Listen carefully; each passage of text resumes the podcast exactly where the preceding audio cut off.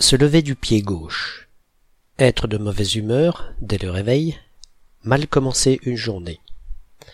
Tout homme normal est droitier, c'est bien connu. Il est donc très maladroit, ou très gauche, de ses membres gauches. Par conséquent, tout homme normal se lève de son lit en commençant par poser son pied droit par terre. C'est d'une totale évidence, n'est-ce pas? Si par malheur il vient à poser d'abord son pied gauche à celui du lit, c'est que, par métaphore, la journée démarre très mal, ce qui, on le conçoit bien, peut mettre de fort mauvaise humeur.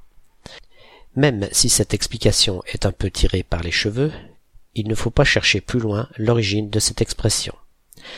Cela dit, on ne peut oublier quand même que gauche se disait avant sénestre, mot qui a la même origine que sinistre. Alors on ne peut s'empêcher de faire un lien, même s'il est ténu.